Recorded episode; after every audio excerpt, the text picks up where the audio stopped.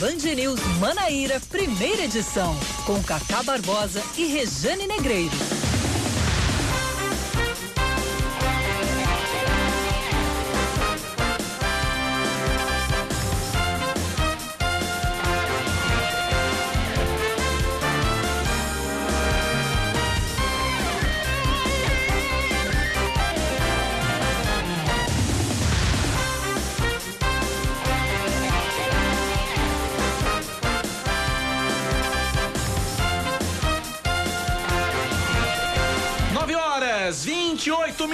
Minutos em João Pessoa, 9 horas 28 minutos na Paraíba. Bom dia, bom dia, bom dia. Hoje é segunda-feira, é dia 13, 13 de julho de 2020, começando mais um Band News Manaíra, primeira edição, comigo, Cacá Barbosa, e com ela, sempre ela, larga esse álcool, tá na hora. Rejane, bom dia pra você, Rejane Negreiro. Bom dia, tá nada, menina, álcool em tudo, álcool em gel, álcool líquido, máscara, porque eu me importo comigo e me importo com você. É verdade, ela borrifando álcool em mim aqui todos os dias. É uma beleza que eu tomo um banho de álcool, mas é pro nosso bem, é pro bem de todos nós, toda a equipe se protegendo e isso é muito importante. Por isso não abra mão também do seu álcool, seja ele gel, seja ele líquido 70%, Nem da máscara. nem da máscara, principalmente da máscara. Muita gente andando por aí, passeando, zanzando, circulando sem máscara. Eu fiquei impressionada ontem. Eu disse, peraí, deixa eu ver.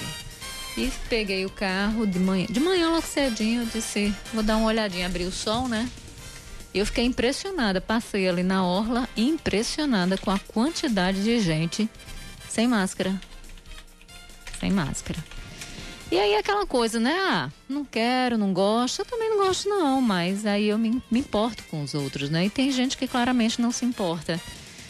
E a gente está vivendo também, além dessa era líquida das relações e de tudo, a era também do egoísmo, né? Mas felizmente tem muita gente que se importa com o outro, muita gente ainda, né, ali fazendo questão de usar máscara, de, de se proteger, de, Verdade. de se cuidar, né? É, às, vezes, às vezes, Regiane Negreiros, e eu digo que, que já, já aconteceu comigo. Eu digo que já aconteceu comigo, eu já esqueci a máscara. Porque é, uma- é um hábito novo. É um hábito novo, é um hábito novo. Eu desci, do, desci do apartamento, desci do apartamento, entrei no Uber. Quando entrei no, no, no, no- Uber, o motorista me cobrou. Seu, Eita, seu Cacá, a máscara. Eu digo, eita, pila.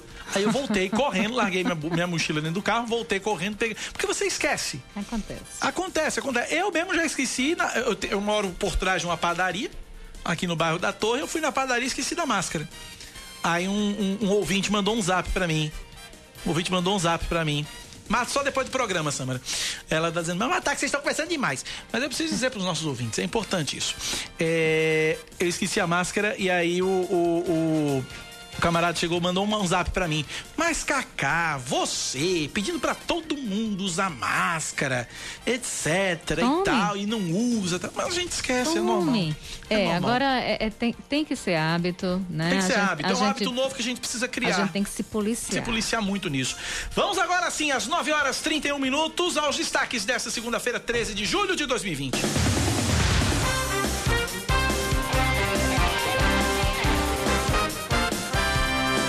Uma queda de energia atingiu vários bairros de João Pessoa na manhã de hoje. De acordo com a Energisa, o problema aconteceu devido à falha na geração da uma falha na geração da Chesf, Companhia Hidrelétrica do São Francisco, empresa que faz a geração de energia para Paraíba. Como expliquei um pouco mais cedo, a energia, a, a, a Chesf, ela produz, ela gera, vamos usar o termo aqui, ela fabrica a energia, fornece para a Energisa, que apenas faz o papel de distribuir e a falha foi na geração, a falha foi na origem, foi lá na Chesf.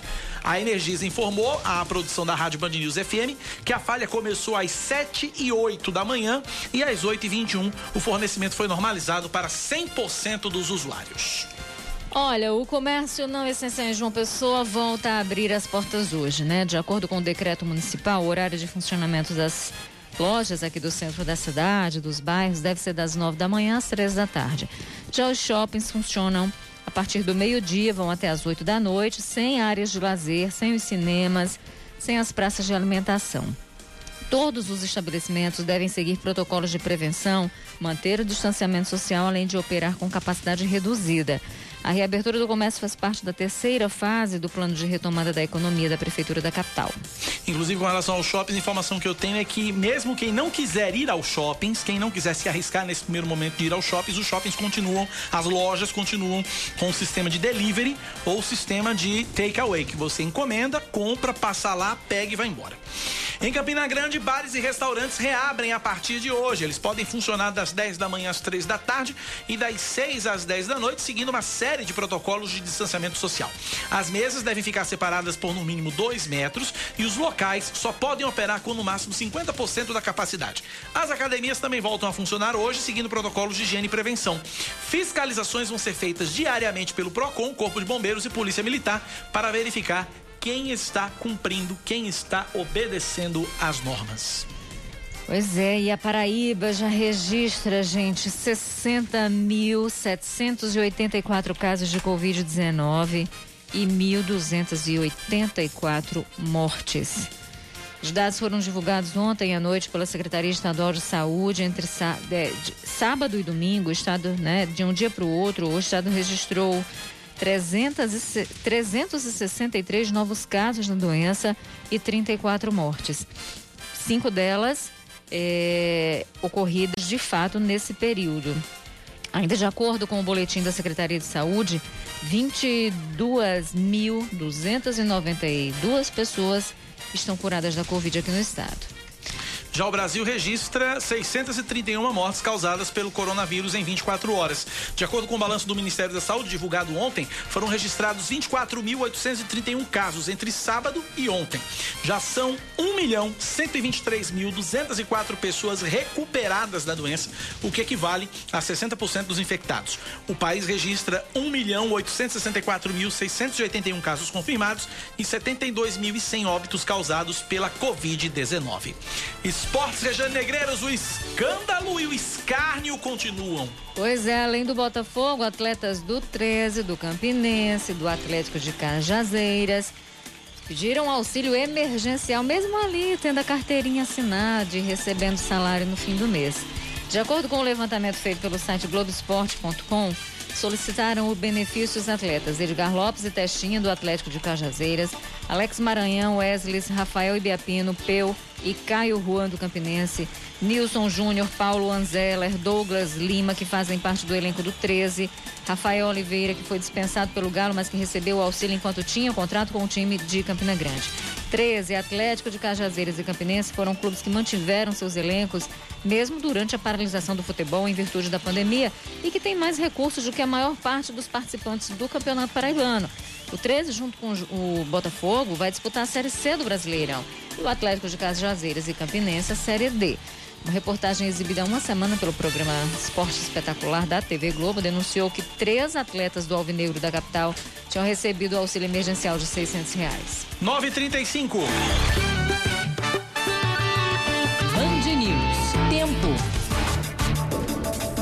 Semana começa em João Pessoa com previsão de sol entre nuvens e nada de chuva, mínima de 22 graus, máxima de 29. Neste momento, na capital paraibana, termômetros marcam 27 graus, Rejane. Pois é, e em Campina Grande, né? Segunda-feira também de sol entre nuvens, sem previsão de chuva, mínima de 19 e a máxima de 26. Nesse momento está fazendo 23 graus em Campina Grande. 9 horas mais 36 minutos na Paraíba, 936 9911 9207 é o nosso WhatsApp, é o WhatsApp da Band News FM 9911 9207. Eu tenho, eu tenho aqui. Vamos falar então, vamos seguir a ordem, é porque aqui a gente né? Aqui é uma beleza. Vamos lá, olha só. João Pessoa iniciou hoje a terceira fase da flexibilização das atividades econômicas com a reabertura do comércio, dos shoppings e a liberação das praças e da orla para as atividades físicas individuais. As mudanças foram anunciadas pelo prefeito Luciano Cartacho na última sexta-feira à tarde. Estamos podendo retomar o nosso comércio das nove da manhã até às 15 horas. Isso vale também para os shoppings populares e para os centros comerciais, dentro desse mesmo horário que nós estamos estabelecendo aqui. Isso em decorrência da necessidade é, de olhar para o transporte coletivo. Nós não queremos aglomeração no transporte coletivo. Não dá para estar tá todo mundo saindo de casa no mesmo horário. Os shopping centers funcionam do meio-dia até as 8 da noite. A gente está colocando horários diferentes para o comércio varejista e para o shopping center da nossa capital, fazendo algo mais bem distribuído, né, para a gente poder colher os frutos de podermos chegarmos à quarta fase do plano de flexibilização.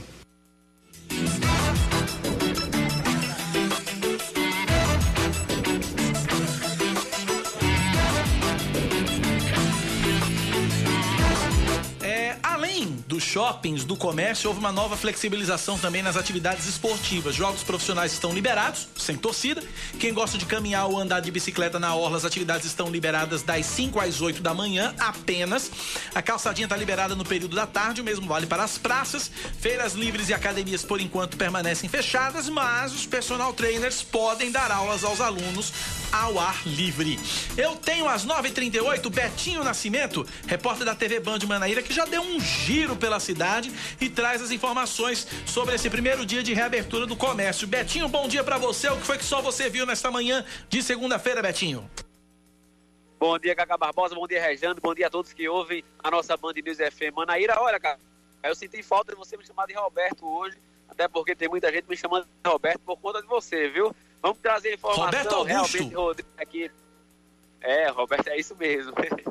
Eu já rodei aqui basicamente nos principais pontos aqui de uma pessoa. Hoje cedo, fui na Orla, fui no Busto da Mandaré e pude perceber que realmente muita gente aproveitou o dia ensolarado, o dia bonito, para ir caminhar. A gente pode observar que muita gente está seguindo aí as, as, as recomendações de utilizar máscara é, enquanto está caminhando, né, enquanto não, não, não está em casa. Mas tem gente que ainda insiste em tá por aí sem máscara, que reclama que caminhar com, com máscara é ruim, mas o que importa é que as pessoas já estão é, realizando atividades físicas aí na orla, na calçadinha. Lembrando que a faixa de areia não pode ainda ter circulação é, de pessoas. De, da praia, eu vim aqui para a zona sul da capital paraibana, vim para Mangabeira. E Mangabeira, desde o início da pandemia, eu pude observar que parece que não tem muito isolamento social, não. Sempre tem uma movimentação grande. Só que hoje aí, após o anúncio dessa terceira etapa da flexibilização, a gente pode observar que realmente Mangabeira já está mais movimentada, ali na José Taveira principal desse bairro, que é o mais populoso aqui de João Pessoa. É, os comércios já estão abertos né, nesse horário, então a circulação de veículos está grande, pessoas nas calçadas também tem muita gente já, querendo ou não, aproveitando essa flexibilização para retomar aos poucos aí as atividades. E aí, desse modo, a gente vai voltando devagarinho, lembrando que a doença não acabou, o vírus não acabou. É importante que se tome todos os cuidados para que todo mundo é, saia ileso. Infelizmente, algumas pessoas não irão sair, mas ileso, sim, é, dessa pandemia que parece que não tem fim, Cacá Barbosa, mas estamos por aí, aos poucos, pelo menos, a economia, né, é, com essa flexibilização, está voltando e as pessoas já estão retomando as atividades, inclusive o trânsito de uma pessoa começou a dar aquela velha perreada aí na cabeça do motorista e quem está agora no trânsito sabe do que estou falando. Volto contigo. Nada de novo normal. Nesse caso do trânsito é o velho normal. Abraço para você, Betinho. Obrigado pelas informações. Está aí, portanto, Betinho Nascimento trazendo todas as informações a respeito dessa, dessa, dessa flexibilização, esse primeiro dia de flexibilização. Ouvintes participando com a gente, Luciano no Colinas do Sul. Um abraço para você, Luciano. Obrigado pela participação, obrigado pela audiência. Márcia no IFPB também participa. Vamos ouvir. Cacá, Rejane, que saudade de vocês. Bom ouvir vocês no trabalhar. Muita saudade disso. Eu tenho um filho de quatro anos, Rage, e sempre que a gente leva ele ao médico, são cinco máscaras, no mínimo. Teve uma vez que a gente saiu e ele conseguiu a façanha de perder uma máscara. Sumiu, ela foi tragada pela terra. É difícil, mas vamos seguindo, de máscara. É isso mesmo. É, é isso, isso aí, que carinho bom. Valeu, beijo para você, beijo, beijo pro Rage. Rage viu? E vamos continuar nessa luta, né? Nessa luta pelo bem, uns, uns cuidando dos outros, todo mundo. Um protegendo o outro através da máscara, isso aqui é importante. Mais ouvintes participando. Bom dia a todos aí da Band News, quem fala é Ivanildo, de Mangabeira 8. É, um abraço aí pra Cacá, um abraço pra Tâmara. É, eu queria que você fizesse um apelo novamente aí uma é o lixo que o, do tambor, quando o tambor enche, que o lixo era para ser retirado no sábado, não retiraram, só retiraram ontem, no domingo. Aí acontece que encheu, é colocado no chão. Tá cheio de lixo no chão novamente. E o buraco da lima verde, que a senha não resolve nada. E tá fechada a rua completamente por causa dessa cratera da Boca de Lobo. Faça esse apelo aí por nós aí, Sonho Verde e Patrícia Tomás, Mangabeira 8. Um abração a todos aí. Apelo feito e nossa querida Samara Gonçalves vai também atrás de uma resposta para vocês aí. Obrigado pela participação, obrigado pela audiência. Mais ouvintes participando.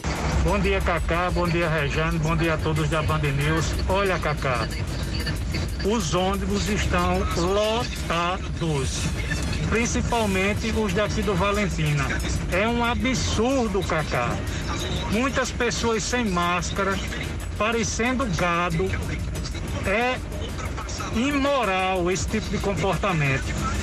Pode esperar que os números de casos vão aumentar. É preciso se ter responsabilidade, Cacá. Não dá para liberar transporte coletivo dessa maneira, não. As pessoas não estão nem aí. É um absurdo. Não me surpreende. É. É não isso- me surpreende. Era uma pedra cantada já. Era uma pedra cantada, lamentavelmente. Ah, Cícera, é, queria que vocês da Band News fizessem um apelo sobre os alunos do Colégio Afonso Pereira. A cesta básica não foi entregue. Só foi entregue aos moradores da comunidade de Aratu. A prefeitura entregou o pessoal da comunidade Sonho Verde, não foi entregue aos alunos do colégio. E outra, quem trabalha no shopping Manaíra não tem acesso. O ônibus sai de Mangabeira 8, 5.603.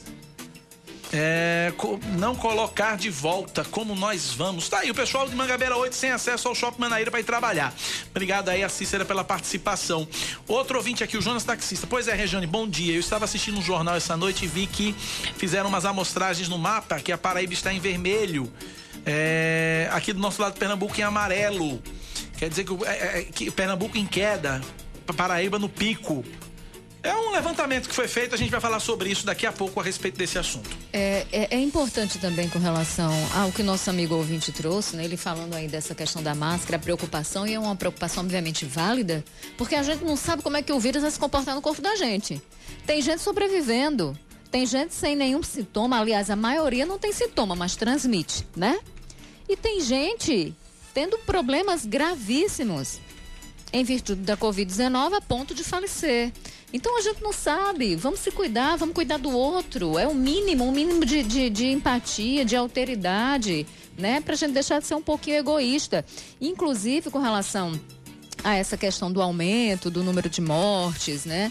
O que a gente percebe, Cacá, é que muitas mortes que estão sendo confirmadas agora, elas ocorreram ali em junho, em maio, né? Então, elas só estão sendo confirmadas agora, por isso os números aqui na Paraíba estão subindo tanto. Mas é o que o secretário de, de Saúde, o Geraldo Medeiros, falou. Geraldo disse: olha, não adianta se iludir, vai ter aumento de casos com a volta do comércio. E vai ter por um motivo muito simples. As pessoas estão circulando e muitas delas sem máscaras. Sem máscara. Sem a, a, a distância correta um do outro. Você tava. Eu falei da praia, tinha pouca gente, né? Por metro quadrado, beleza, as pessoas estavam ali aproveitando exatamente é, é, é, essa, essa a, a praia que estava praticamente vazia em alguns pontos, menos ali no Busto Tamandaré que tinha muito mais gente, em alguns pontos assim é, a gente via que estava mais cheio e muita gente ali sem máscara, o que já é um, um grande absurdo. Mas no centro da cidade, é, andando na rua, é o que mais a gente tem visto. Então é esse tipo de comportamento que vai fazer a gente ter um boom de casos de novo, sim. Exatamente. Vamos lá, mais participações aqui. Vamos lá, deixa eu trazer aqui. Ouvintes participando?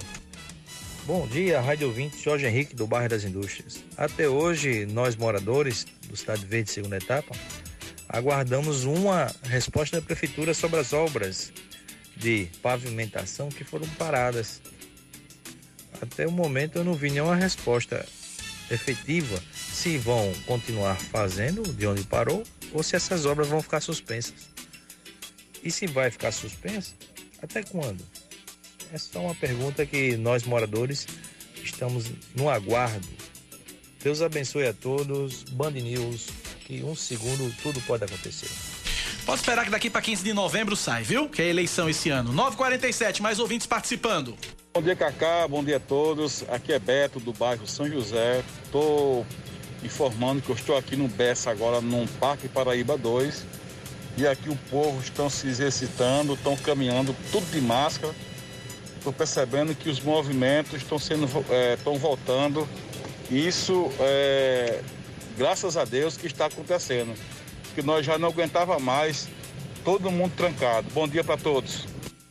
Obrigado, bom dia, um abraço para você também aqui. Bom dia, Cacá. Faço um apelo para a CEMOB para proibir as motos que estão fazendo muita zoada com cano de escape alterado. Eles modificam o escape original que dessa forma fica fazendo a zoada insuportável. Eu não sei qual a finalidade disso de tirar o escape do, do, do, do, do carro, do, da moto. O, o, o, engenheiro passa anos e anos encontrando, procurando, encontrando, estudando, pensando uma solução para fazer com que o veículo seja o menos barulhento possível. Aí tem um imbecil que arranca o silencioso da moto para fazer zoada, para descompor, descompor todo o pensamento do engenheiro que pensa e que vai lá e coloca, não, vamos fazer um veículo mais silencioso, um veículo mais inteligente. Aí vai o imbecil arranca o silencioso do cano de escape fica fazendo zoada. É para aparecer.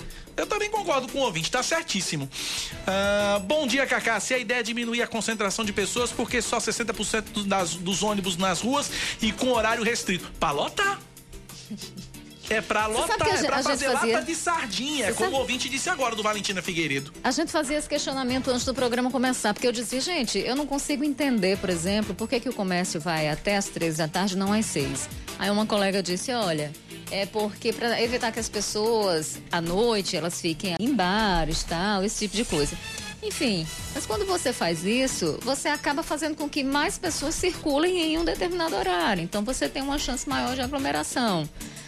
Eu não sei, eu não sou especialista, enfim, né? essa é a minha percepção, obviamente uma percepção que não é técnica. Pois é. Né? Então, ó, é, acredito que essa decisão tenha sido tomada com base em um estudo técnico, enfim. Enfim. Mas a gente fica aqui é, pergunta, se pergunta, se pergunta sobre a eficácia de determinadas coisas. Vamos lá, mais ouvintes, mais ouvintes. Hoje os ouvintes estão com a gota, estão com a gota, viu? Cacá, bom dia. Carlos Alberto, aqui do bancário. Cacá, é o seguinte, com relação ao problema de ônibus, eu vi o comentário do rapaz aí fazendo que os ônibus estão lotados. Só que a prefeitura tem que liberar mais ônibus. A prefeitura liberou 30 ou 40% da frota, não existe isso. Só vai andar lotado, tem que liberar mais ônibus, pai. Bom dia, obrigado. Só a correção, foi 60% da frota, tá? 60% da frota. Mas se tá pouco, tem que colocar mais ônibus na rua, sim. Concordo plenamente com o ouvinte. É, mas dá prejuízo, né? Não dá lucro para as empresas. Bom dia, Cacá. Felipe Dutra. Vi que a prefeitura estava semana passada fazendo recapeamento em Jaguaribe, no Parque do Sol, no Valentina. Valeu, um abraço para você, Felipe. Obrigado pela audiência. Edmilson Dionísio, dizendo que acha que foi no achismo, viu, Rejane? Tudo é bem possível. Vamos para mais ouvintes. Bom dia, Cacá. Só endossando que o companheiro falou aí sobre essas motos barulhentas, bicho. Isso, isso, isso banalizou, isso virou um, um verdadeiro fuzuê, meu amigo. É cada dia que passa, aumenta o número. Eu que faço aplicativo, meu amigo, é coisa de louco. Até os passageiros que vão aqui com a gente no, no carro aqui, fica tudo criticando, falando, mas cadê as leis? Cadê o que quem é que rege isso aí? Um pai de família estivesse andando errado já tinha pego. Band News, em um segundo, tudo pode mudar. Maravilha, abraço para você. Carlisson e Manaíra. Eu adoro essa participação do ouvinte, ainda mais quando coloca a nossa vinheta no pois meio. É. Carlisson e Manaíra quer pedir pra Infra terminar aquela obra do busto de Tamandaré desde o carnaval. É, é o. É, ele fala do, do, do largo de Tambaú fala do Largo de Tambaú. Mas obra, meu amigo, pode ter certeza que daqui pro, pro, daqui pro dia 15 de novembro vai estar tá tudo resolvido. Tá é, é, é, é, obra parada. Quando, ó, daqui para setembro começa o, o acelerar, sabe? Projeto eleição, principalmente quem quer, quem quer eleger ou quem quer se reeleger. Aí vai lá, setembro, aí começa a correr, corre, corre, corre. Aí em outubro tem inauguração. É, é desse jeito, aguarde. Aguarde, você vai ver. Olha, são nove da manhã, 51 minutos na Paraíba, 9h51. A gente está na linha e conversa a partir de agora com o coordenador da Defesa Civil de João Pessoa, o predestinado Noé Estrela. Só que ele não vai falar de chuva, ele vai falar sobre a retomada do comércio e a Operação Proteção, que é uma ação de limpeza de espaços públicos e a, também envolve a fiscalização de, do cumprimento dos protocolos sanitários em estabelecimentos comerciais. Noé, bom dia, bem-vindo à Rádio Band News FM.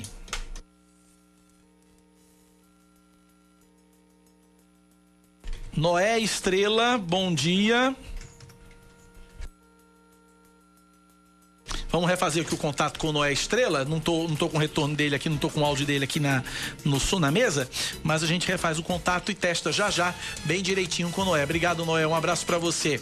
Vamos para Campina Grande então? Vamos falar de Campina Grande, porque em Campina também tem flexibilização hoje, só que um passo à frente, um passo adiante. Já que o comércio está liberado há mais ou menos 15 dias, bares, restaurantes e academias de Campina Grande abrem hoje. Leandro Oliveira tem as informações. Apesar de Campina Grande estar na bandeira laranja, cor que, segundo o decreto estadual, libera apenas serviços considerados essenciais durante a pandemia, a partir desta segunda-feira, segundo o prefeito Romero Rodrigues, bares, restaurantes, academias e parques voltam a funcionar bares e restaurantes nos horários de 10 às 15 horas. Fecha até porque distanciamento nas poltronas não mais do que 50% da capacidade. Então, portanto, retirar as mesas, cadeiras, deixar somente o necessário na parte da noite, das 18 às 10 horas, às 22 horas. Nós vamos estar fiscalizando. Passou das 22 horas, Vamos estar punindo, notificando, fechando. O retorno estava previsto no plano de convivência e retomada das atividades econômicas, porém, dependia de um relatório técnico elaborado pela comissão que analisa o perfil epidemiológico na cidade. Todas as decisões que nós estamos tomando é com base nos números,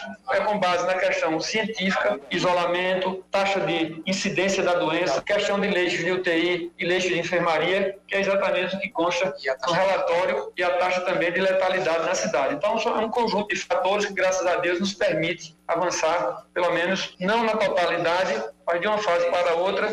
A gente está fazendo a nossa parte, mas é preciso que cada um use a consciência e faça a sua parte para obter bom êxito na passagem de uma fase para outra. Os parques públicos fechados desde março reabrem, as academias também, mas com distanciamento e redução do número de frequentadores. Já as aulas presenciais seguem sem data prevista para o reinício.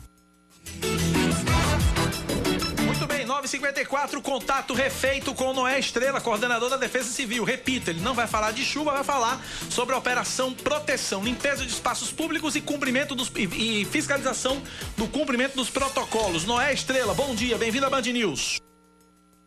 Cacá, bom dia, bom dia, Rejane, bom dia a todos os seus ouvintes. Me fale dessa operação proteção, já está em andamento. O que é que está sendo feito hoje nesse primeiro dia, Noé?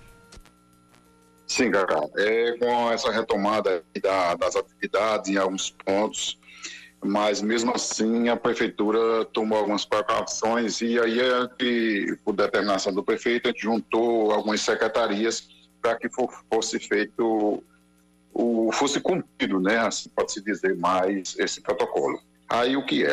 A Defesa Civil, com toda a parte de higienização dos espaços públicos, nós criamos um calendário para atendimento e esse atendimento vai ser rotativo, ele não vai passar uma vez só, ele vai ficar de forma rotativa até que tenha uma solução definitiva para para esse vírus, mas nós vamos ficar fazendo essa ação. Aí o PROCON vem com, é, fazendo orientações às pessoas, os comerciantes e outras secretarias que estão envolvidas, vigilância, zoonose, muitas secretarias estão envolvidas nessas ações. E me diga uma coisa, como é que estão sendo feitas essas fiscalizações? De que forma está acontecendo? Quem é que está envolvido além da Defesa Civil? A Defesa Civil, ela, tá, ela foi ela que elaborou o calendário de higienização. Essa higienização se dá por quê? Porque nós, é, comprovadamente, a gente já percebeu e já viu em outras cidades que fizeram estudo que o vírus ele se aloja em bancos de praça, em corrimãos, e em vários pontos onde você possa ficar, eles já fizeram coleta disso aí, comprovadamente ele fica se a loja ali, ali pode ser um, um, um, um, local contaminando as pessoas que fazem uso. Então, é, é dentro disso aí que a gente está fazendo essa aplicação do produto. Ou seja, nas paradas de ônibus, nas praças, feiras livres, mercados, nos corredores principais, entradas de bancos, de loteria, todo esse espaço onde há mais esse, esse ajuntamento de pessoas, a gente tá, incluiu nesse calendário de ação. Rejane Negreiros pergunta para Noé Estrela, no microfone, senão ninguém te ouve, Rejane. Noé, é, vai ser, essa, essa higienização, essa desinfecção, ela vai ser feita com que frequência? Rejane, é, nós bolamos um calendário de uma semana para essa rotatividade, ou seja, quando do ponto que nós saímos ele faz, ele roda uma semana em todos os locais que nós elaboramos para ser atendido e ele volta novamente. Até porque o tipo de produto que a gente está aplicando, ele tem essa durabilidade nesses espaços de mais ou menos sete dias, né? A gente ainda está num período de inverno, complica mais um pouco, mas se tiver apenas com um período de sol, você no local onde a gente aplica, ele além de eliminar o vírus ali, ele ainda tem essa possibilidade de ficar sete dias no, nos locais onde são aplicados. Então, por isso que a gente criou um calendário aí de, de aproximadamente sete dias para fazer essa rotatividade nesses pontos. Muito bem, então essa é uma ação frequente, uh, Noé, ou ela tem um prazo de, de validade para ser concluído? Você poderia repetir, eh, Cacá? É uma ação frequente? Isso vai ser permanente, essa, essa ação de desinfecção? Ou é só, um, é só por um período pré-definido? Não, ela é como eu bem coloquei, ela, ela, ela não tem, ela só tem tempo para iniciar, não tem tempo para terminar. Até que chegue aí uma vacina, alguma coisa. Mas infelizmente você sabe que a gente, o mundo todo vai ter que conviver com essa realidade, que esse vírus e mudou, né? Mudou tudo. No, no mundo mudou tudo. Nós, nós temos que nos, nos, reinventar novamente nossas ações, nossas atividades, tudo vai ser reinventado. Então, a prefeitura está fazendo a sua parte. Eu acredito que o poder público já fez a sua parte. A gente tem feito a, a lição de casa e de, de, forma muito bem. Nós ainda vamos, estamos fazendo, tanto nós estamos acompanhando, mesmo com essa retomada das atividades, mas a gente está junto com a população. Agora, o que é que cada um tem que ter consciência? É, e para si. A questão da, da, do uso de máscara, higienização, distanciamento, tudo isso tem, vai, vai ter que ter, até porque para a gente não, não, não cair na mesma situação que no início do século, no, com a gripe espanhola, houve uma, uma segunda onda de, de, contaminação que foi pior do que a primeira, do que quando estava realmente. Então, esse vírus existe, ele é perigoso. No meu setor mesmo, várias pessoas foram contaminadas, inclusive eu tenho um funcionário que está internado, em UTI por conta desse vírus é um inimigo perigoso, invisível, que a gente tem que ter cuidado. E somos nós que vamos ter. Seres humanos, a gente tem que aprender a se educar para isso, a conviver com ele e procurar vencê-lo dessa forma. Uma forma simples, mas tem que ser. Ok, conversamos, portanto, com Noé Estrela, coordenador da Defesa Civil de João Pessoa. Obrigado, Noé. Um abraço para você. Um abraço. Eu que agradeço. Tudo de bom para vocês. Tá aí, portanto, 10 da manhã em ponto na Paraíba. Antes de ir pro intervalo, rapidamente aqui. Cacá, bom dia. Sou motorista de coletiva aqui em João Pessoa. Muita gente sobe no ônibus de máscara, mas depois que entra no ônibus, tira do rosto. Aí não adianta nada. Aí não adianta nada, meu amigo. Aí é difícil. Uh, outro... e, e, e, o motorista tá de mãos atadas, literalmente. literalmente. Primeiro que tá dirigindo, segundo que tem que prestar atenção no trânsito. Não dá Terceiro pra que vai ficar brigando com gente. Pois é. É complicado. Elton Nunes, Cacá, desde as 7 ouvindo. Hoje saí com atenção nos ônibus e não vi nenhuma aglomeração, até porque a CEMOB está orientando e notificando. Isso é inverdade. Sou motorista de aplicativo, já rodei quase uma pessoa toda e te garanto que não vi isso. É o Elton Nunes trazendo a visão tá dele aí, também. a gente tá dando os lados de quem tá vendo diferentes coisas, enfim, mas é importante que a gente traga exatamente a percepção de quem tá na rua para ajudar a gente aqui. Obrigada. Bom dia, Cacá e Rejane. Esse pessoal do Tava Buraco do DR não trabalha mais, não. A PB008 continua com mais buraco a cada dia que passa. É o Amorino Valentina. Gabriel tem 15 anos ouvindo a gente, é aluno do nono ano e tá injuriado porque não dá para estudar do jeito que tá estudando. É complicado. Tá todo eu... mundo, tá tudo abrindo, menos as escolas. Assim não dá. Tá aí o Gabriel injuriado aí, querendo voltar a estudar. Um abraço. É que a educação à distância, ela sempre existiu, agora ela ganha né, uma, uma, um, um impulsionamento aí por conta da pandemia e do isolamento social. Mas é complicado, porque muitas escolas não, não, não, não, não tinham o costume, portanto, não sabiam trabalhar com as plataformas. Professores também que não tinham intimidade com isso. Alunos, é, equipamentos, Equipamento alunos. Eu vi já, já vídeos de professores tendo que adaptar, fazer uma, uma, uma obra uma, de arte, uma engenharia, engenharia. para poder conseguir fazer vídeos. Quer dizer, os professores sem qualquer estrutura para passar conteúdo, né? Então, assim, é difícil. A gente vai ter um grande problema na aprendizagem desses alunos Verdade. durante esse período. E olha que a gente está falando de quem tem acesso e quem não tem. Quem não tem. Bom dia, Cacá. Pedi ao Noé, no caso aí não é o Noé, no caso aí é a Secretaria de Saúde, para o Fumacê passar em Manaíra. Tá dando chikungunya. Tá feito o registro aí, é o Carlson fazendo pedido aqui. Kaká, também sou motorista de aplicativo e vi o contrário do que esse motorista viu. Eu vi um muito ônibus cheio e ele gravou um áudio pra gente. Cacá, Regiane, bom dia mais uma vez. Em relação a, a barulho de carro, de moto, a, a legislação ela não permite, certo? É proibido você alterar essa parte do, do, do veículo. Mas é o seguinte, é, proibido, e por que é permitido as lojas venderem? Então deveria proibir as lojas venderem, é, penalizar, multar quem vender e não iria existir mais a peça.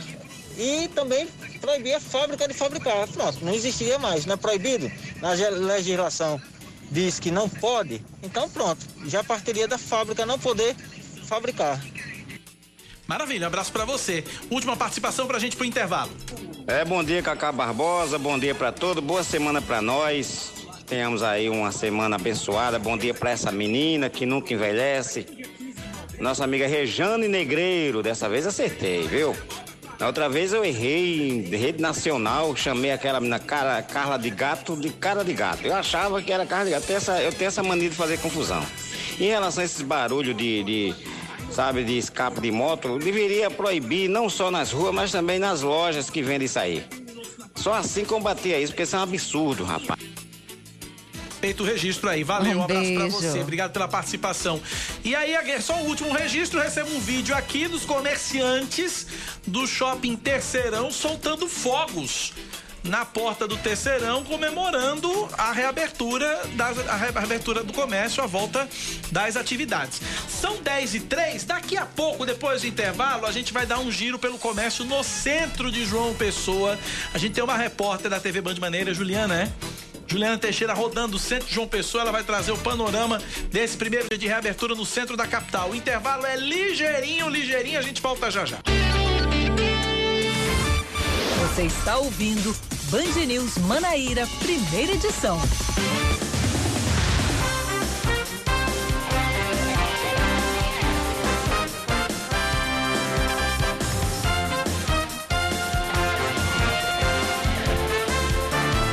Dez horas e seis minutos, a gente está de volta agradecendo a sua companhia e a audiência continua com a gente. A gente segue com mais um jornal a maioria dos municípios paraibanos vai poder ampliar a retomada das atividades econômicas a partir de hoje. De acordo com a mais recente avaliação feita pela Secretaria Estadual de Saúde, 182 dos 223 municípios paraibanos estão classificados com a bandeira amarela. A capital, Campina Grande e Cabedelo, é, inclusive, que antes estavam com bandeira laranja.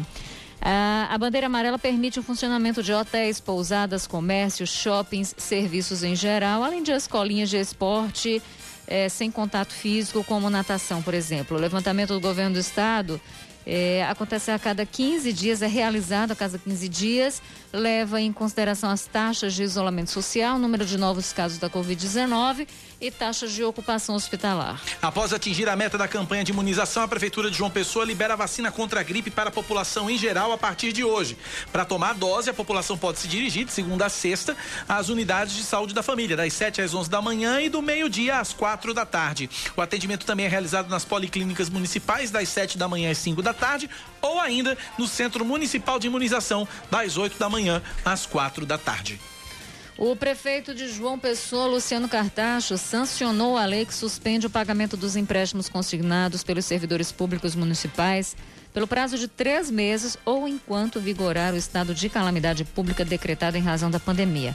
O projeto de lei foi aprovado pela Câmara de João Pessoa no dia 21 de maio. O benefício é válido para todos os servidores da ativa prestadores de serviço e aposentados ou pensionistas é, vinculados ao Instituto da Previdência do município, né? De Previdência do município. Com a sugestão também dos juros sobre o saldo suspensão. devedor, com a suspensão também dos juros sobre o saldo devedor, as parcelas suspensas né, vão ser deslocadas para depois da última parcela prevista no contrato, né, já no finzinho ali do contrato. O servidor deve solicitar formalmente a suspensão do pagamento dos consignados diretamente à Secretaria de Administração ou ao IPM, no caso dos aposentados e pensionistas. Agora, Cacá, você veja que esse projeto foi aprovado no dia 21 de maio. Ficou dormindo na Ficou mesa do prefeito. Ficou esse tempo todo até ser sancionado, né? Matou na unha ali, viu? Artistas realizam um ato neste momento para cobrar a sanção da lei que cria o auxílio emergencial para o setor cultural na Paraíba, afetado pela crise causada pela pandemia da Covid-19. Os manifestantes estão concentrados no Parque da Lagoa e João Pessoa, de onde em instantes seguem encaminhada com direção à Praça João Pessoa, onde está localizado o Palácio da Redenção, sede do governo estadual. A lei Isabel da Loca foi aprovada por unanimidade pela Assembleia Legislativa e tem até hoje para ser sancionada ou não pelo governador João Azevedo. O pessoal tá olha, prefeito, governador, tá tudo segurando as leis até os 48 do segundo tempo para poder sancionar ou vetar, matando todo mundo na unha. É, lembrando que foi aprovado um auxílio emergencial para artistas, que é a lei Aldir Blanc. Aldir Blanc. Né? E que aí o governo do estado ia fazer, ficou de fazer um levantamento para saber quem realmente teria direito aí ao benefício. Tá todo mundo matando na unha, impressionante, Rejane. Olha, ninguém acertou as seis dezenas do concurso 2278 da Mega Sena. As dezenas sorteadas sábado foram 8, 17, 34, 37, 43 e 45. É, a Quina teve 98 acertadores, cada um recebe 35.640 e 86 centavos. A quadra teve 6.533 apostas vencedoras, cada uma levou 763,77. O próximo concurso vai ser depois de amanhã e o prêmio estimado é de 44 milhões de reais. Um amistoso entre 13 e Perilima deve ser alvo de inquérito do Ministério Público da Paraíba. A afirmação é do coordenador das Comissões Nacional e Estadual de Prevenção e Combate à Violência nos Estados, o Procurador de Justiça Valberto Lira. A partida aconteceu no último sábado no estádio Presidente Vargas, em Campina Grande. O alvo do inquérito, de acordo com o procurador, vai ser o secretário de Saúde do município, Felipe Reu, que teria autorizado a disputa. Ainda de acordo com o Valberto, o decreto municipal que está em vigor permite apenas o treinamento das equipes e não jogos jogos. Em nota, o secretário de Saúde afirmou que a partida se tratou de um jogo-treino e, por isso, foi autorizada. Ainda de acordo com o REU, o jogo foi realizado sem a presença de público e a secretaria aplicou testes rápidos em todos os atletas. 10 da manhã, 10 minutos agora na Paraíba, são 10 e 10. A gente está na linha e conversa a partir de agora com o deputado federal eh, do Democratas aqui da Paraíba, deputado Efraim Filho. Ele preside a Frente Parlamentar do Comércio, Serviço e Empreendedorismo e é relator de uma medida provisória, a MP 975, que tem o objetivo de conceder crédito rápido e barato a pequenas e médias empresas afetadas pela crise da Covid-19. Deputado Efraim Filho, bom dia, seja bem-vindo à Rádio Band News FM. Bom dia, Cacá.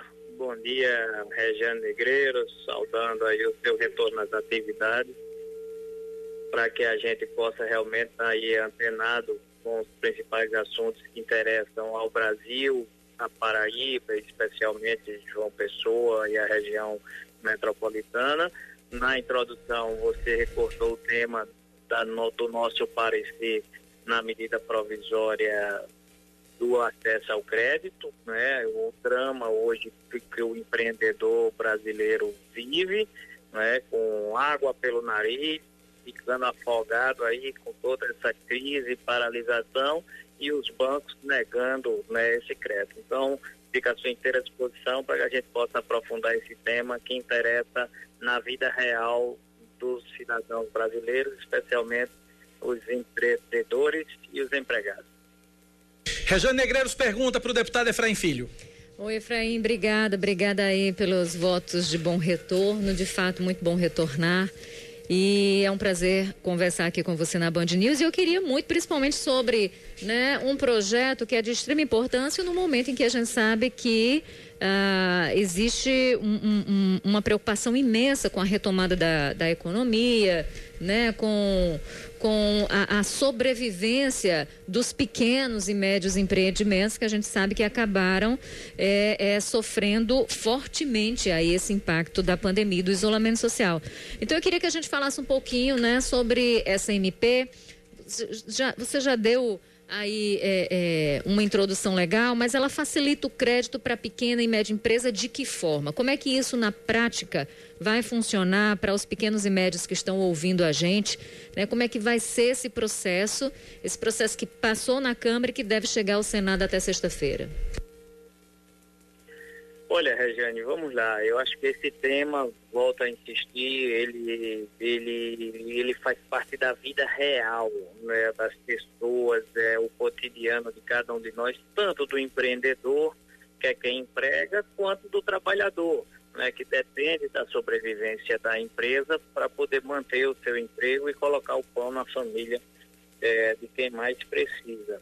Então nós nós fomos para cima desse tema, né? Vocês várias vezes já conversaram comigo né, sobre essa convicção que nós temos de valorizar quem produz, né? Temos alinhado em diversos temas nesse, nesse sentido. Eu acho que valorizar quem produz no Brasil é essencial, quem bota a mão na massa, quem com o suor do seu rosto, manga arregaçada, né, consegue fazer a economia desse país girar e são exatamente essas pessoas que estavam desalentadas né, nesse momento de, de pandemia. Se você puxar um pouco pela memória na agenda, as pessoas físicas, especialmente aquelas mais vulneráveis, né, lá na, na, na ponta, o, o, Bolsa Família, o Cadastro Único, o PPC, os informais, eles foram atendidos pelo Corona Voucher, pelo auxílio emergencial.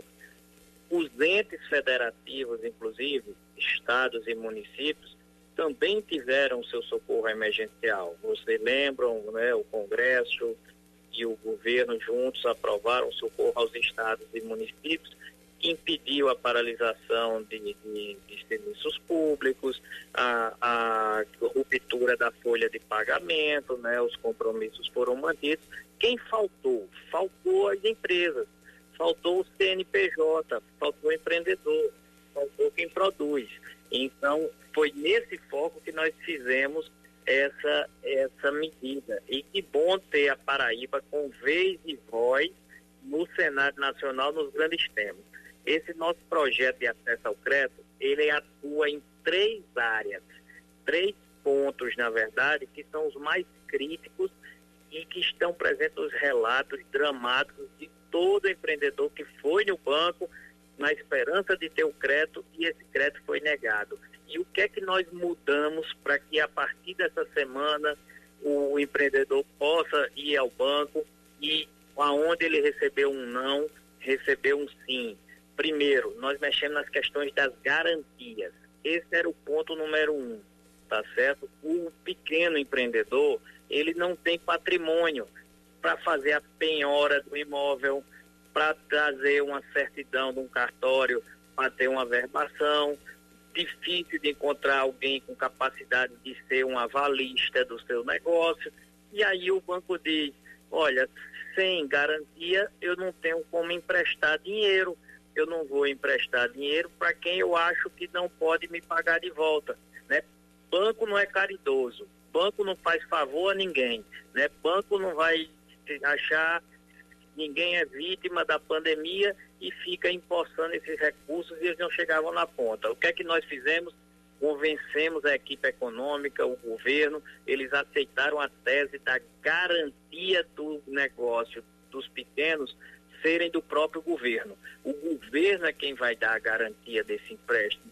Então, a pessoa continuará tendo que pagar o empréstimo, mas se não pagar o banco, ela ficará devedora ao governo e não ao banco. O governo vai arcar com o banco e vai cobrar diretamente né, da empresa. É um socorro. Demorou, né, né Efraim? Demorou, porque a gente sabe que os pequenos e médios vinham reclamando disso há muito tempo. Na época, o Banco Central liberou 1 trilhão e 200 bilhões de reais de ajuda de socorro para bancos e a, a, a, ajuda para os empreendedores, para quem gera emprego, enfim, para quem mantém a roda da economia funcionando, esse dinheiro não estava chegando. Então, acaba que demorou esse MP, né? Eu vou mais além, Regiane, você está certíssima. Não é, que, não é só que demorou, é que demorou a acertar.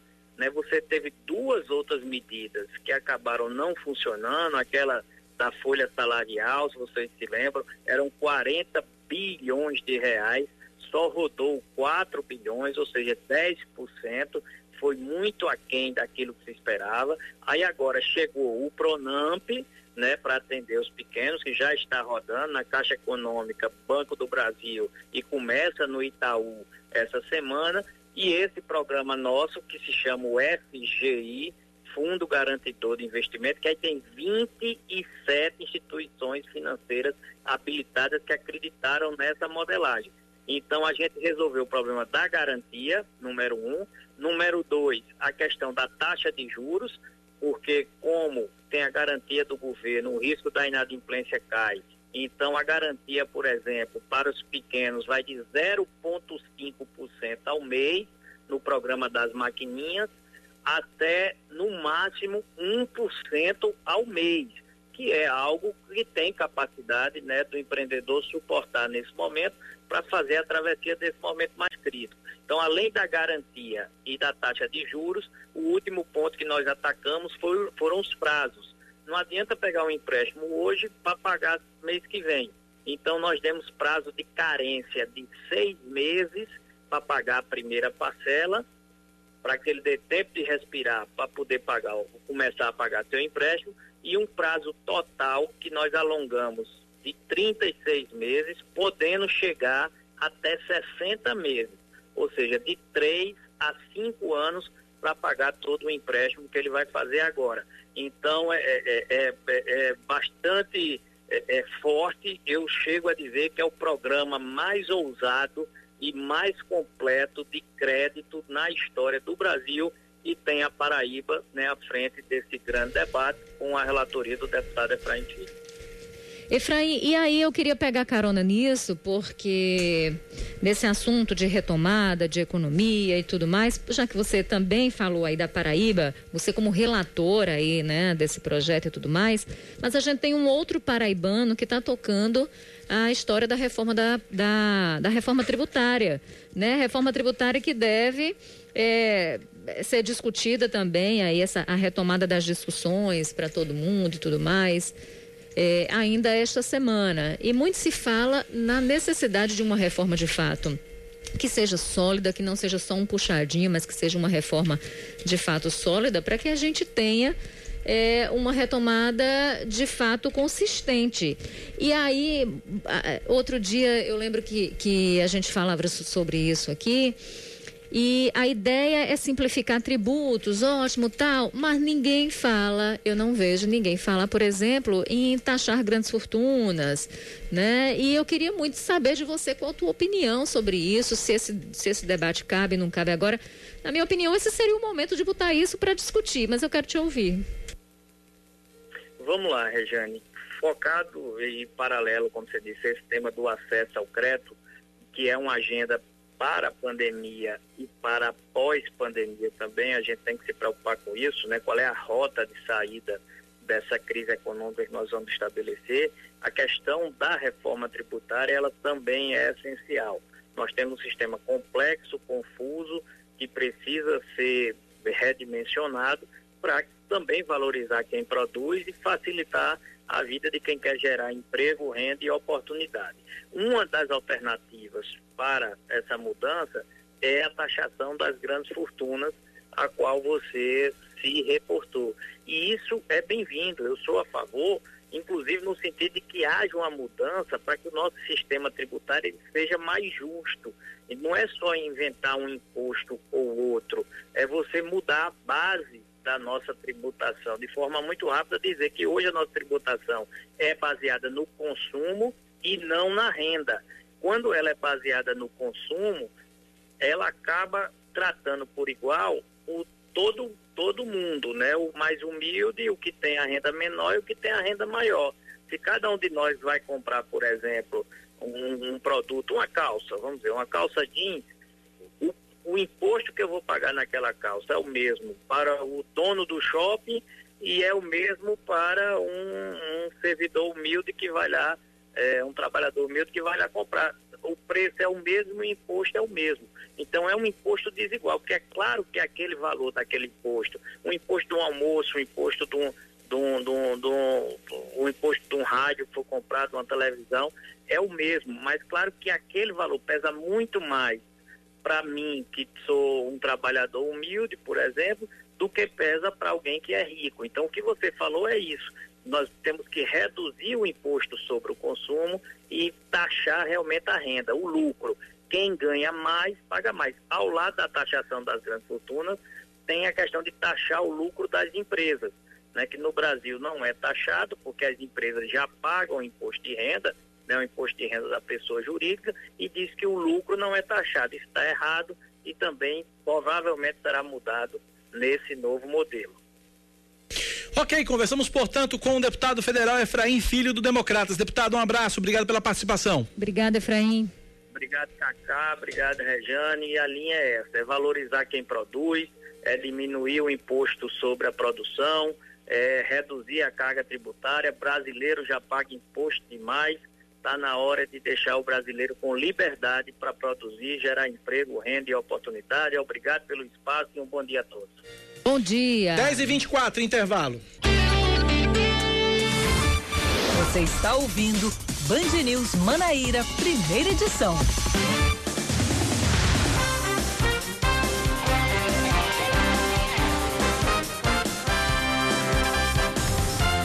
10 horas mais 26 minutos na Paraíba, 10 e 26. A gente segue com outras notícias para você. As atividades físicas estão liberadas na orla, da, na orla de João Pessoa a partir de hoje. Porém, os banhos de mar e as atividades na areia permanecem proibidas, de acordo com o novo decreto publicado pela Prefeitura. Quem vai, quem vai fiscalizar? Pois é. No caso das atividades na orla, elas podem ser praticadas com uso de máscara das 5 às 8 da manhã. Permanece também proibida qualquer tipo de aglomeração, bem como a utilização de cadeiras e bancos da orla. É o mundo mágico do passo municipal. Mas na verdade de todos, né? De É. Se vo- você não, não tem falta consciência de um lado, as pessoas já estão cansadas do outro. Você também não tem o, o poder público, a mão do poder público podendo agir com, poder, com, com- com o poder de polícia em- em- a cada metro quadrado. Então aí se conta com a conscientização, mas você acaba tendo um decreto na- que, que nasce morto, né? Nasce É. morto, enfim. É o, mu- é o mundo mágico do, do passo É, municipal. em alguns municípios do país, a gente tem visto aplicação de multas para banhistas, mas esse, isso, esse critério não foi adotado aqui, né? Não, não foi. Deveria. O bolso é a parte mais sensível do ser humano, é o que eu sempre digo. É você, Rejane. Olha, com a reabertura do comércio hoje, a Prefeitura de João Pessoa retoma também os trabalhos de higienização e fiscalização em vários pontos da cidade. A gente conversou mais cedo com o Noé Estrela sobre esse assunto. Você que acompanhou, né, viu que ele falou como é que vai ser. Tem tempo para começar, tem, tem dia e hora para começar, mas não tem dia para acabar essa, esse projeto, essa campanha de higienização, essa ação, na verdade, que faz parte da Operação Proteção, né? Faz que vai fazer a limpeza dos espaços públicos, fiscalizar o cumprimento de protocolos sanitários em estabelecimentos comerciais. Os serviços vão ser realizados nos principais corredores, mercados públicos, shoppings eh, populares, feiras livres, terminais de transporte coletivo. Hoje eh, estão na programação o Centro Comercial do Varadouro, o Centro Comercial Frutuoso Barbosa, a Feirinha de Mangabeira na Josefa Taveira e a Feirinha de Mangabeira 7. O, já, já que estamos falando em Mangabeira, o bairro de Mangabeira, em João Pessoa, tem 1.116 casos confirmados de infecção pelo coronavírus. É o que tem maior número de casos na capital. Os números estão disponíveis na plataforma da Secretaria Municipal de Saúde, o painel Covid-19. De acordo com essa plataforma, 758 pessoas em Mangabeira já se recuperaram da doença e o bairro também já registrou 55 óbitos. Em segundo, lugar, em segundo lugar na lista consta o bairro do Cristo Redentor, com 778 casos, 29 mortes e 555 recuperados. O bairro do Valentina vem terceiro, com 626 casos confirmados, 13 mortes e 440 recuperados. De acordo com o boletim emitido ontem pela Secretaria Estadual de Saúde, João Pessoa tem 16.635 casos confirmados de infecção pelo coronavírus, com 452 mortes e 9.396 pacientes recuperados. Oito em cada dez supermercados em João Pessoa e Cabedelo foram fiscalizados pelo PROCON. Né, do Ministério Público da Paraíba cumprem as medidas de segurança e de higiene previstas nos decretos estadual e municipais publicados em razão da pandemia da Covid-19. As medidas preventivas foram recomendadas pelo próprio MP Procon com base nas normas técnicas ao setor supermercadista, isso no início da pandemia, para conter a propagação do coronavírus. Desde o dia 15 de maio, 33 supermercados foram inspecionados pela equipe de ação, sendo que seis foram autuados, seis supermercados autuados por não adotarem medidas preventivas e de segurança contra a Covid-19. A Agência Nacional de Vigilância Sanitária, Anvisa, órgão ligado ao Ministério da Saúde, que por sua vez ligado ao governo federal, alerta que a ivermectina não tem comprovação científica de eficiência contra o coronavírus. Em nota, a Anvisa explica que, abre aspas, é preciso deixar claro que não existem estudos conclusivos que, re- que comprovem o uso desse medicamento para o tratamento da Covid-19, bem como não existem estudos que refutem esse uso. Profissionais de saúde por todo o país têm indicado o uso do remédio antiparasitário. A Anvisa destaca ainda que indicações não previstas na bula são de escolha e responsabilidade do médico que prescreve. Ah, já já eu quero comentar sobre isso. Lembrando que quem prescreve é médico. Pois é. Que é especialista e entende do assunto, né? Futebol, Rejane. Olha, o Flamengo venceu o Fluminense por 2 a 1 ontem no Maracanã. Pedro e Mikael marcaram para o time de Jorge Jesus e Evanilson descontou para o tricolor. Com o resultado, o rubro-negro abre vantagem na grande decisão do Campeonato Carioca. Como o regulamento não beneficia nenhum dos clubes, o Flamengo pode até mesmo empatar depois de amanhã para ficar com o título estadual. 10 e 31 na Paraíba, 10 da manhã, mais 31 minutos. Eu tenho Juliana Teixeira, repórter da TV Band É porque o bicho não tava funcionando aqui. Tá brigando, ca, ca, tá brigando com não a tava máquina. funcionando aqui o negócio. Vamos lá. Eu tenho Juliana Teixeira, a da repórter da TV Band Manaíra, para trazer informações sobre o comércio no centro de João Pessoa. Ela tá rodando as ruas do centro da capital, amém. E o que é que. Vai contar pra gente agora qual é a movimentação. Bom dia, Ju. Oi, Cacá. Oi, Rejane. Bom dia para vocês, bom dia para todos. Pois é, a abertura das lojas hoje, né? Reabertura das lojas aqui no centro da capital, das nove até às três horas da tarde. Por aqui tá tudo tranquilo.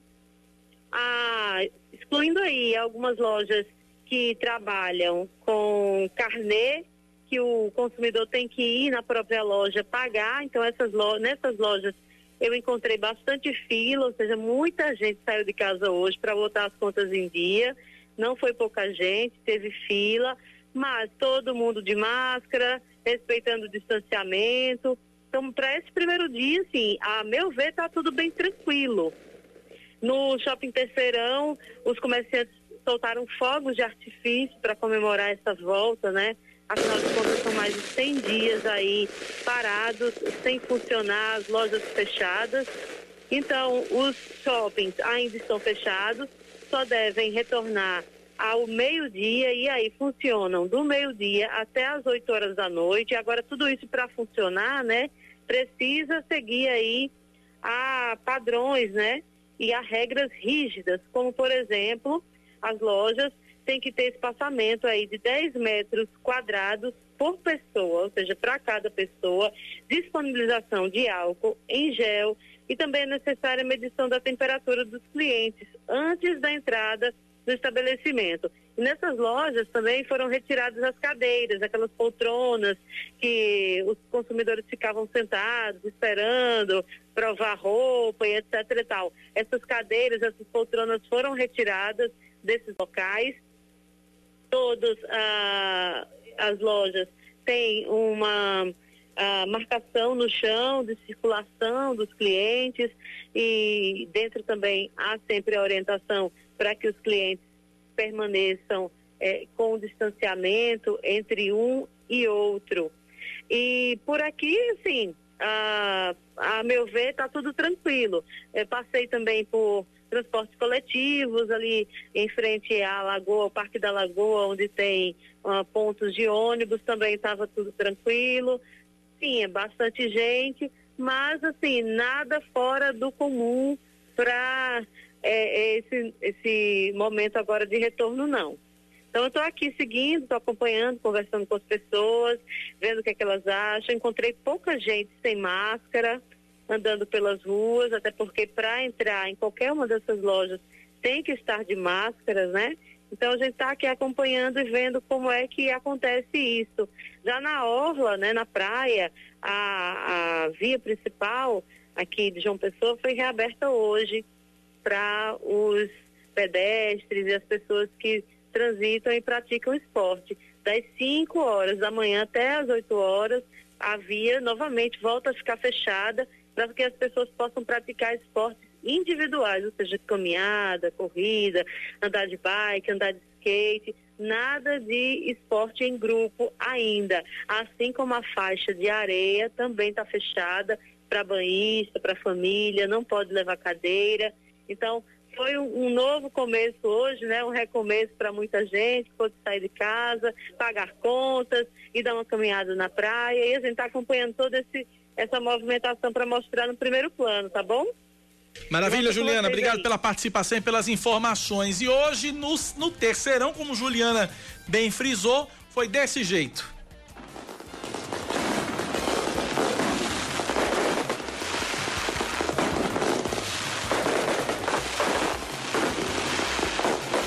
Comerciantes, como Juliana contou, soltando fogos de artifício para celebrar a volta das atividades.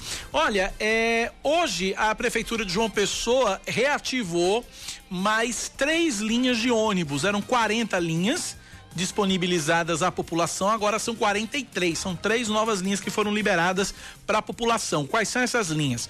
9901, Valentina Mangabeira Shopping. 109, Rua do Rio, e 5603, Mangabeira Manaíra Shopping. No caso da linha 5603, vai ter uma mudança de itinerário. Os ônibus vão passar pela Praça das Muriçocas, vão descer a Rui Carneiro, depois vai pela João Câncio e pelo Shopping Manaíra, voltando na altura do Ipé Bom Preço da BR. Em seguida, eles trafegam pelo Retão de Manaíra e pela Avenida Esperança até a Rui Carneiro, onde retornam o seu trajeto usual. Horário de funcionamento segue sendo de segunda a sábado, das 6 da manhã às 7 da noite. É, vale lembrar que 7 da noite é o horário que os últimos veículos deixam os terminais para cumprir o itinerário completo. Isso aí é para perguntar: ora, mas o shopping não fecha de 8? Né? Então tá aí a explicação. Aos domingos e feriados segue, segue funcionando o transporte de saúde apenas para os profissionais da área. Então tá aí, portanto, informação de ônibus para você ouvinte da Rádio Band News FM. 10 da manhã, Vamos lá? 37 minutos, 10 e 37. Cacá. Ouvinte final telefone 1429 informa pra gente Praia do Bessa lotada. Não pode, tem que ter fiscalização, mas aí a fiscalização é só no mundo mágico de Bob. 10 e 37 Rejane. Vamos lá, sobre a história da Anvisa, que eu disse que eu quero fazer um comentário, eu cheguei a postar, inclusive no meu Instagram, exatamente isso, que ali a Anvisa alerta que a ivermectina não tem eficácia contra a Covid-19 e pode causar sérios riscos à saúde. E aí ah, eu fiz uns comentários, tá? Até brinquei, gente, por que, que as organizações tabajaras não pensaram nisso antes? Todos seus problemas acabaram, tome ivermectina. Porque tá é, para tudo, né? Você tem, um, tem uma coceirinha ivermectina, tem labirintite ivermectina, tem pressão alta ivermectina. Então, enfim, parece que virou a, a, A tábua de salvação, é, né? a tábua de salvação. E aí, é, é, quem quiser ter acesso a um estudo, eu, eu coloquei um pedacinho, né, do estudo, do estudo que foi feito sobre isso, o estudo mais recente. Um trecho dele diz: não existem evidências científicas de que quaisquer das medicações disponíveis no Brasil, aí cita entre elas a ivermectina, isoladas ou associadamente, sejam capazes de evitar a instalação da doença em indivíduos não infectados. E vai mais o estudo. Isso também é verdade para vitaminas como, por exemplo, a, a vitamina C, a vitamina D, suplementos alimentares contendo zinco ou outros nutrientes. Eu coloquei o link desse estudo, se você quiser ter acesso a ele, está lá no meu Instagram, vale a pena dar uma olhadinha. Agora, ainda falando sobre, sobre Covid-19, a gente está falando de reabertura, a gente já trouxe números do avanço da doença e tudo mais. E eu queria falar do avanço da doença entre as comunidades indígenas, tá? A Paraíba possui cerca de 15.500 índios morando em aldeias. A maioria dessas aldeias, a maioria né, dessas, dessas populações ali no litoral norte, nos municípios de Bahia da Traição, Marcação e Rio Tinto, distribuído, eh, distribuídos esses, essa, essas populações aí em 32 aldeias. 116 índios eh, tabajaras vivem em Campina em Gramame e no Conde, perdão, né? E essas comunidades todas, elas acabaram sendo afetadas sim pela Covid-19. Né? Segundo o Distrito Sanitário Especial Indígena, que atua aqui no estado, o primeiro caso de Covid-19 foi registrado em abril. Atualmente, mais de 170 índios foram infectados pela doença. Todos estão curados, nenhuma morte foi registrada. O primeiro caso de coronavírus, portanto, registrado ali em abril. Essas informações vieram do CESAI, que é o distrito ah, do Distrito Sanitário Especial da CESAI, que é a Secretaria Especial de Saúde Indígena. Agora falando de país, no país inteiro, 9.190 casos de Covid foram confirmados entre os, povos, entre os povos indígenas, com 193 óbitos. Apesar do avanço das doenças, gente, em aldeias e territórios indígenas, o presidente Jair Bolsonaro vetou trechos da lei sobre medidas de proteção a índios que são consideradas básicas e essenciais. Aliás, não só a índios, mas também à comunidade quilombolas, aos pescadores artesanais e aos demais povos e comunidades tradicionais. Bolsonaro barrou, vetou 22 dispositivos da lei que obrigavam o governo federal a oferecer uma série de serviços de forma periódica, gratuita e com urgência. Entre eles, os que asseguravam acesso à água potável, materiais de higiene, leitos hospitalares e UTIs e respiradores mecânicos, por exemplo. Bolsonaro vetou trechos que facilitavam o acesso também ao auxílio emergencial e a outros benefícios sociais eh, e previdenciários para esses povos. Qual foi a justificativa de que esses dispositivos em questão eles criam despesas obrigatórias que são inconstitucionais? Bem, no Senado a oposição está trabalhando para derrubar esse veto, pressiona inclusive o presidente da casa, Davi Alcolumbre do Democratas. Há uma indígena no Congresso tá? Ela está lá na Câmara Federal, é a deputada federal Joênia Wapchana, do partido Rede, que é de Roraima. Ela diz que os vetos reforçam a política genocida contra os povos tradicionais no Brasil. E é exatamente essa a natureza do veto. Reforça sim a política de extermínio por trás de uma desculpa esfarrapada, né? Aquela visão colonialista que colonialista que coisifica essas minorias e que tira delas o direito à vida, que arranca delas toda e qualquer dignidade, né? Porque se é coisa não é gente, se não é gente não merece socorro. Então a intenção claramente merece repúdio. A ação inclusive, inclusive exige resposta, que ela seja, portanto, a derrubada do veto, porque toda forma de autoritarismo deve ser combatida, a gente sabe, a gente diz isso com frequência por aqui. Além do mais, pecar por omissão é também crime, né? E não deixa de ser uma autorização para matar. Então o Congresso não pode lavar as mãos para isso. São 10h42, o intervalo é rapidinho, a gente volta já já com o último bloco do Band News Manaíra, primeira edição. Sai daí não, o intervalo é ligeirinho, ligeirinho, ligeirinho. Até já. Você está ouvindo Band News Manaíra, primeira edição. 10 e 44 a Paraíba está entre os 10 estados que apresentaram alta de mortes por coronavírus na última semana. De acordo com o levantamento feito pela Rede Globo, a Paraíba teve alta de 16% nos últimos sete dias e é atualmente a maior taxa do Nordeste. Além da Paraíba, Paraná, Rio Grande do Sul, Santa Catarina, Minas Gerais, Distrito Federal, Goiás, Mato Grosso do Sul, Mato Grosso, Roraima e Tocantins apresentaram índices negativos na última semana. De acordo com a Secretaria Estadual de Saúde, a Paraíba contabiliza 60.784 casos e 1.280 84 mortes. Apesar dos números, as duas maiores cidades do estado, João Pessoa e Campina Grande, experimentam a partir de hoje uma nova rodada de flexibilização. Olha, João Pessoa é o município da Paraíba onde mais choveu nos primeiros seis meses deste ano. De acordo com a Agência Executiva de Gestão das Águas, no primeiro semestre, a capital paraibana registrou 1.768,5 milímetros de chuva, superou a média histórica do período, que é de 1.262,7. Ainda de acordo com a, a ESA, o ranking dos cinco municípios com maiores registros de chuva conta também com Lucena, Baía da Traição, no litoral norte, Cajazeiras e Olho d'Água no sertão do estado. O novo ministro da Educação, professor Milton Ribeiro, deve tomar posse no cargo nos próximos dias, em meio a uma série de decisões importantes que estão sendo tomadas na área que será comandada por ele. Na semana passada, o MEC anunciou o adiamento da prova do Exame Nacional do Ensino Médio e a grande expectativa agora é para a votação da proposta de emenda constitucional do Fundo de Manutenção e Desenvolvimento da Educação Básica, o Fundeb, no Congresso Nacional. O pastor da Igreja Presbiteriana e professor universitário Milton Ribeiro já defendeu educar crianças com dor. Em um vídeo que circula nas redes sociais, Ribeiro afirma que a correção é necessária pela cura, que não vai ser obtida por meios justos e métodos suaves e que deve haver rigor, severidade e dor.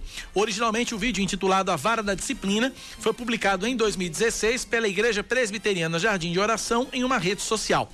Após sua disseminação nas redes sociais, ele ficou indisponível. Futebol, Rejane.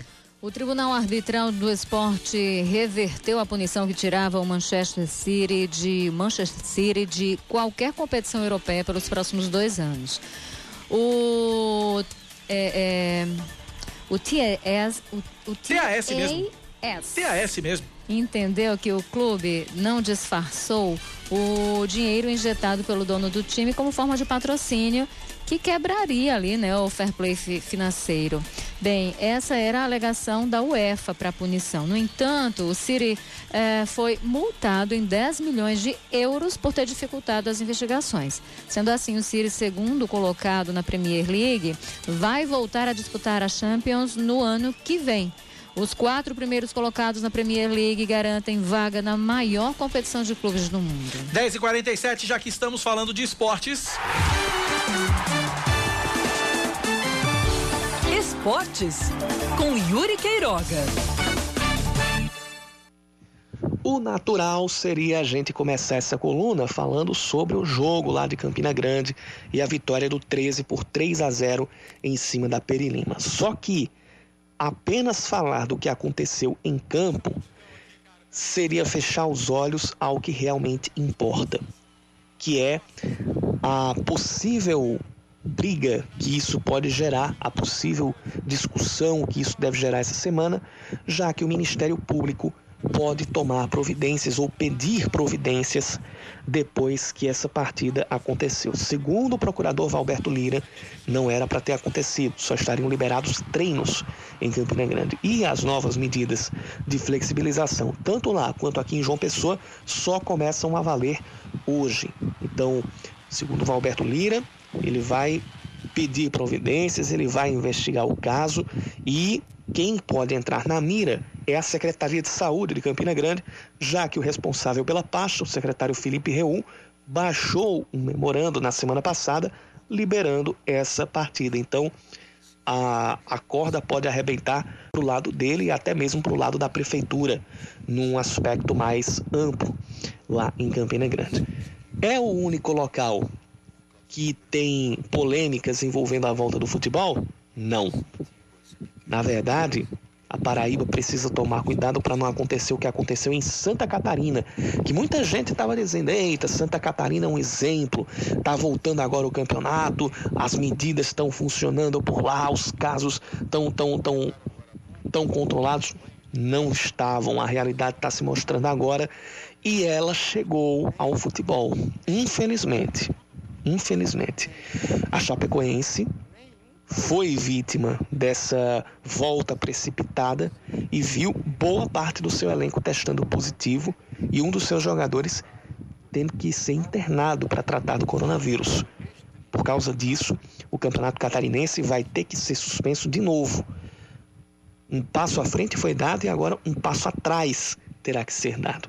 É o risco de todos os campeonatos que queiram voltar não, não apenas aqui no Brasil, mas em todo o mundo, até mesmo nos países europeus que tiveram êxito no primeiro momento e baixaram a curva de contágio da Covid-19. Eu falei baixaram, não estabilizaram. Estabilizar é um passo, mas o mais recomendado é voltar tudo quando isso estiver baixado. Isso demora.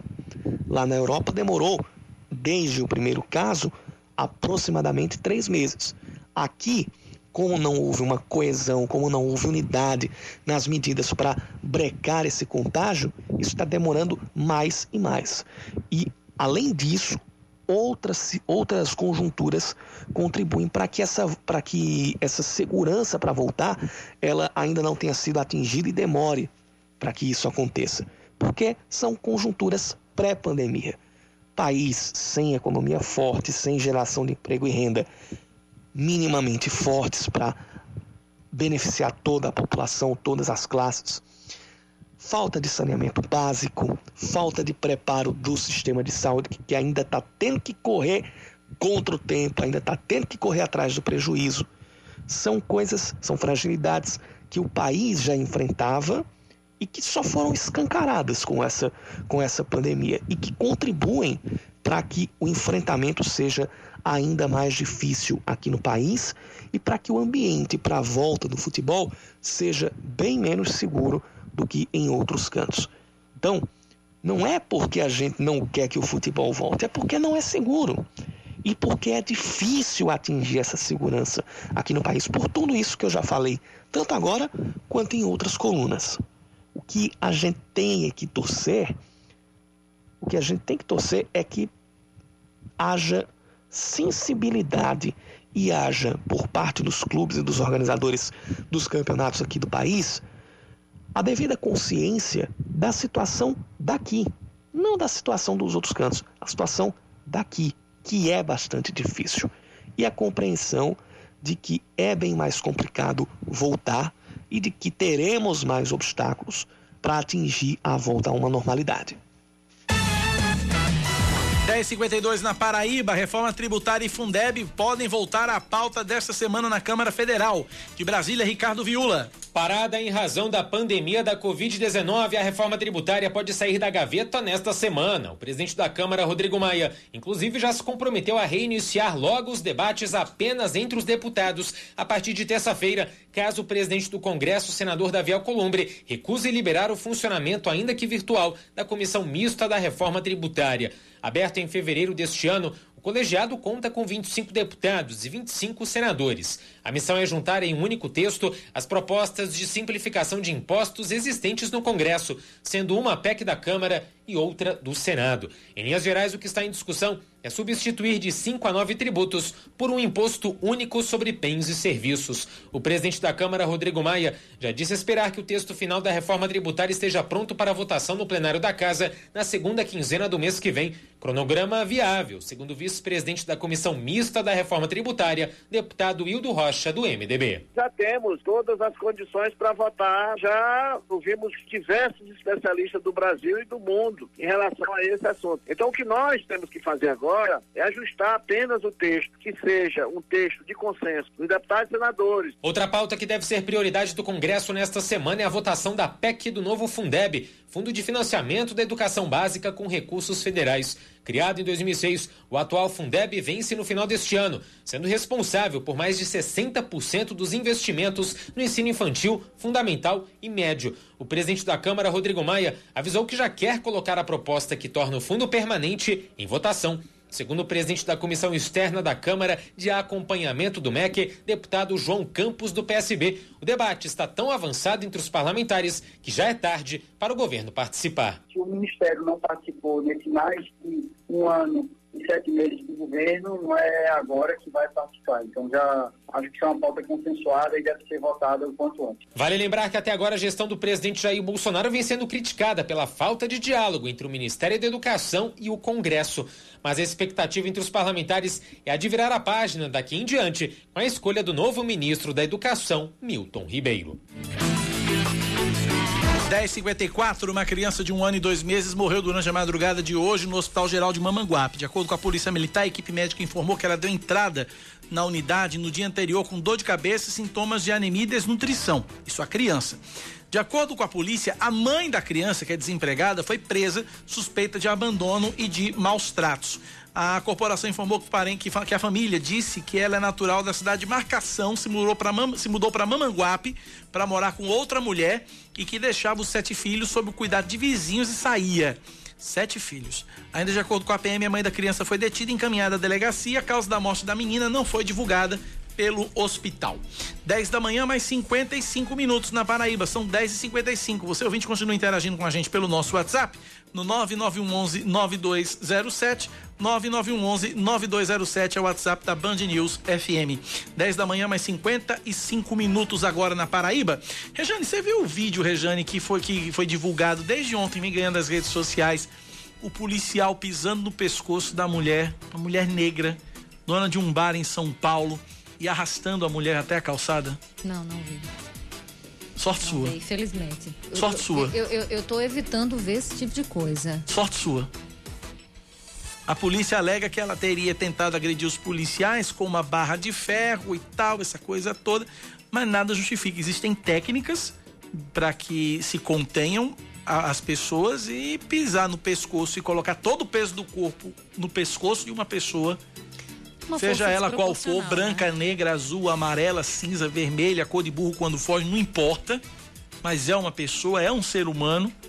E nesse caso, uma força desproporcional e ali uma Totalmente mulher. Enfim, desproporcional. lembra do, do dia que eu trouxe aqui um comentário sobre necropolítica?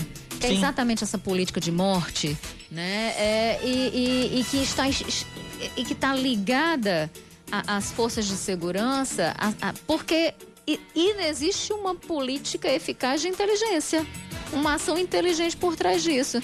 E aí, infelizmente, a gente sabe que preconceito no Brasil tem cor e endereço. Racismo no Brasil, não é verdade? Verdade. Então a população negra, a população pobre, que em sua maioria é negra, é a que mais sofre com tudo isso, esse racismo estrutural que também está institucionalizado, que é uma pena. 10 e 57 e meio. Vou encerrar o programa um pouquinho mais cedo, mas eu vou explicar já já por quê. Mas eu quero convidar os ouvintes para acompanharem a partir de 1h20 da tarde Rejane Negreiros em primeiro plano. O que é que tem hoje no programa, Rejane? A gente traz detalhes dessa retomada do comércio em João Pessoa, em Campina Grande.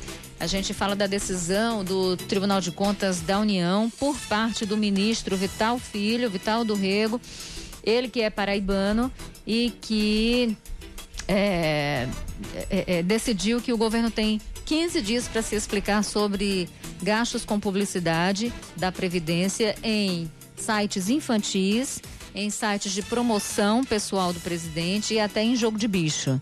Então a gente vai falar um pouquinho sobre isso e muito mais. Eu espero você no primeiro plano a 1h20 da tarde. A gente também traz é, outros dados sobre infecção entre os indígenas na Paraíba. Muito bem, 1h20 então, primeiro plano hoje com Rejane Negreiros na TV Band de Manaíra.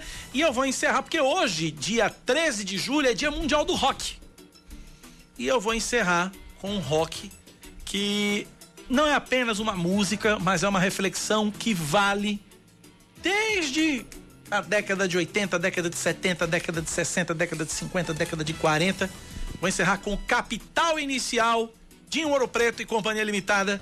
Com que país é esse? Vem aí o Band News Station com Eduardo Barão e Carla Bigato. Eu volto amanhã cedinho às seis da manhã. Tchau. É rock bebê. Tchau, pessoal.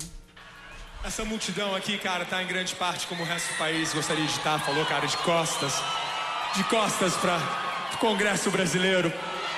Daqui, daqui de longe, cara, eu vejo um prédio menor, falou, cara. Tamanho. É mais ou menos o mesmo tamanho dos caras que trabalham lá, falou? Essa aqui, essa aqui é uma música para os caras que não estão à altura do nosso país. Isso aqui se chama Que País é Esse? Vai assim, ó.